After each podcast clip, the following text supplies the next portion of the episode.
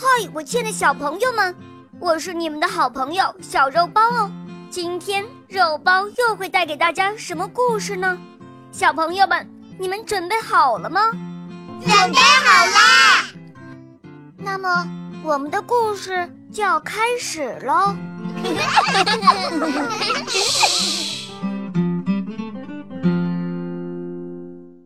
我和朋友们踢完足球回来，参加的人有让·丹尼埃尔和他的弟弟弗朗索瓦。这件事情就像是发生在昨天一样，当时我们还吵了起来，因为我们输掉了比赛。我对丹尼埃尔说：“他踢得真烂。”还脱下了羊毛罩衫甩在他脸上，因为我很愤怒。但是，一不小心，衣服的金属拉链弄伤了他的脸。他大声的叫嚷着：“住手！你这个笨蛋！”他骂得很凶。但是我真的是罪有应得，可是我没有停下来，我继续嘲弄他，我一边用脚轻轻的踢着他的小腿，一边在他面前挥动着我的羊毛套衫，就像是斗牛士在激怒一头公牛一样。我对着他叫：“要要！”他挥着拳头，踢着腿。其他两个人傻笑着看着我们打斗，不仅如此，他们还发出了嘶嘶的声音，进一步刺激我们。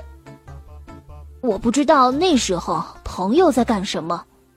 哦，对了，朋友是我的狗狗，也许它正乖乖的在附近看着比赛，因为我们把它从足球场上赶出去两三次，其中一次是因为他叼住了球。送到了我的脚边，他可能是看我追着球跑了几个小时，想帮助我吧。另外的一次，我们赶他出去，是因为他认真的对着对方的球门柱撒了一泡尿。但是在回家的路上，当我和丹尼尔争斗的时候，当我骂他大胖猪的时候，我并没有想到我的狗。突然，丹尼埃尔真的生起气来。他一拳打在我的脸上，我感觉我的鼻子都被打碎了，我流血了。我嗷嗷大叫，挥动着羊毛套衫朝他冲了过去，好像中世纪的士兵挥舞着铁链系着的铅球。我听到了我的狗叫，看到他非常愤怒的跳向了挥动的羊毛套衫，而丹尼埃尔从我的手里。抢过了羊毛套衫，呼的一声，用尽力气把它抛向了最远的地方。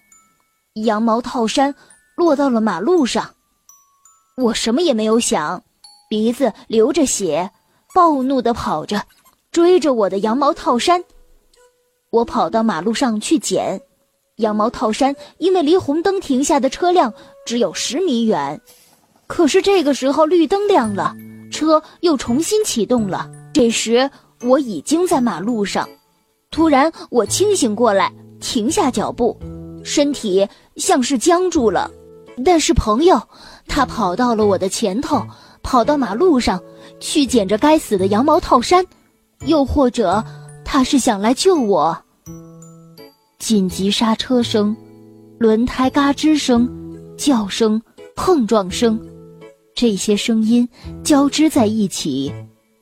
我的眼睛被泪水模糊了，朋友被一辆车撞倒，侧躺在地上。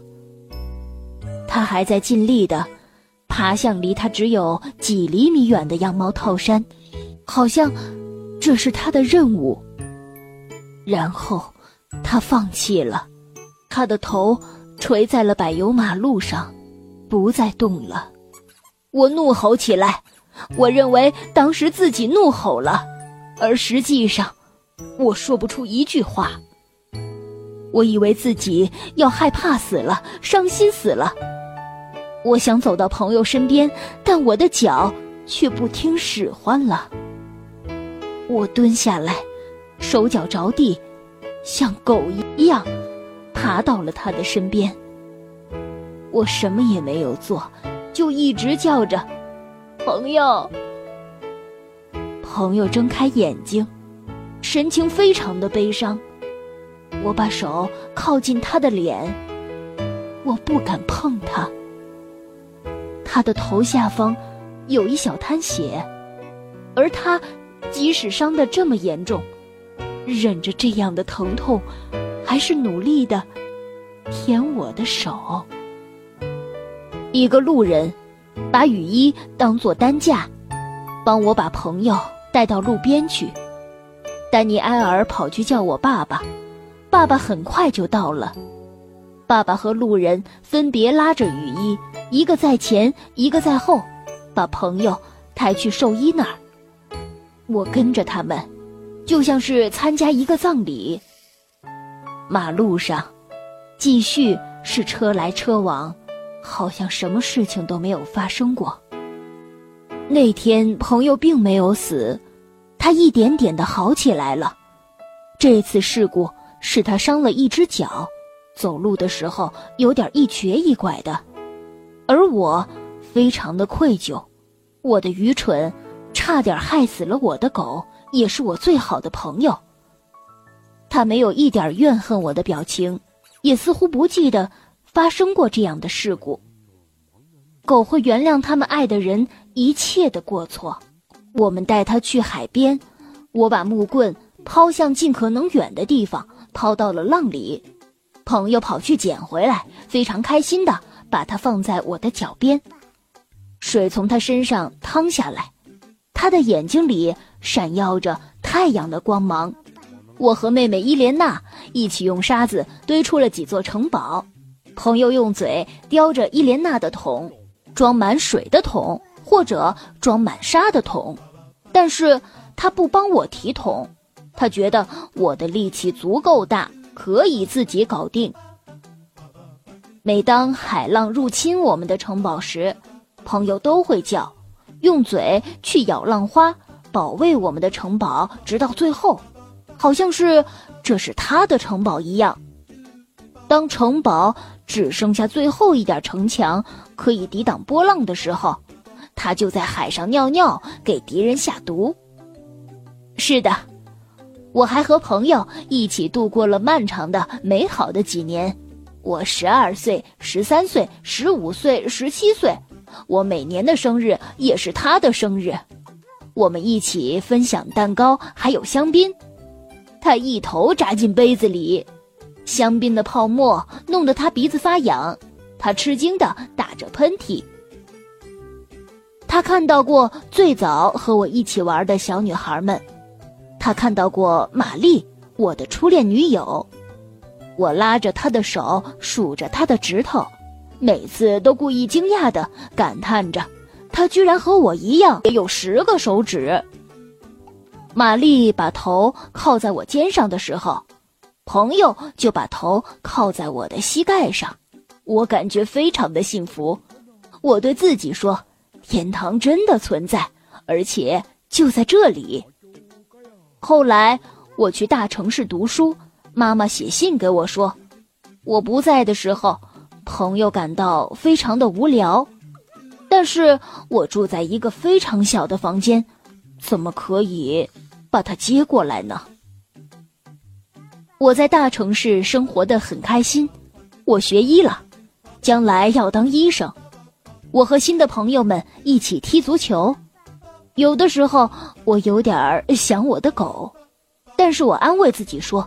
周末去看它，我会带它好好的散步，而且它现在有我的妹妹伊莲娜陪着它了。我们再相见的时候，他看我的眼神和从前一样，绝对的忠诚，绝对的深情。他非常高兴能够见到我。有一天，妈妈写信给我，说朋友不吃东西，之后站不起来了。当我再看到他的时候，我知道，他一直都在等我，直到他去世。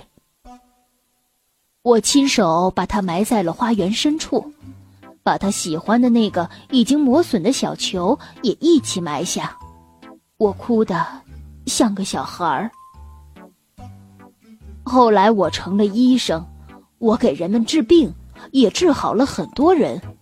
我和我的妻子苏菲生了一个女儿，但我们没有再养狗。现在我已经六十岁了。昨天，女儿请我参加了外孙迪欧的生日。圣诞节这天，他就十岁了。迪欧经常让我给他讲朋友的故事。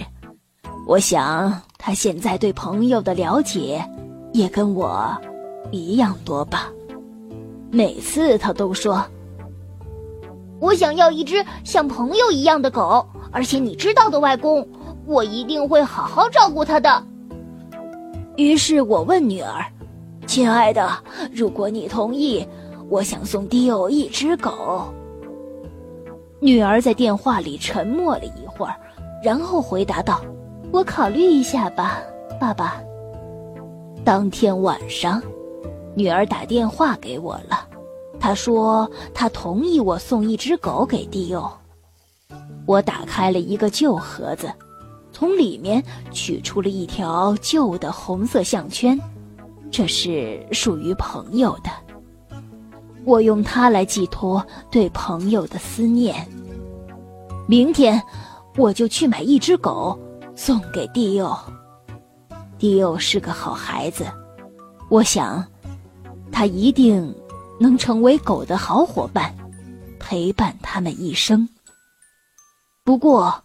我没有替他买项圈，这个应该由迪欧来买，因为我有我的狗，我的狗的名字叫做朋友，而这只狗将是迪欧的，不是我的。亲爱的小朋友，我是肉包来了，我有一件很重要的事情要告诉你，小肉包系列童话故事《萌猫森林记》开播啦，小朋友们千万不要错过。赶快随肉包一起进入萌猫森林，我们一起去闯荡江湖喽！小朋友，我在萌猫森林等着你，你快点来哦！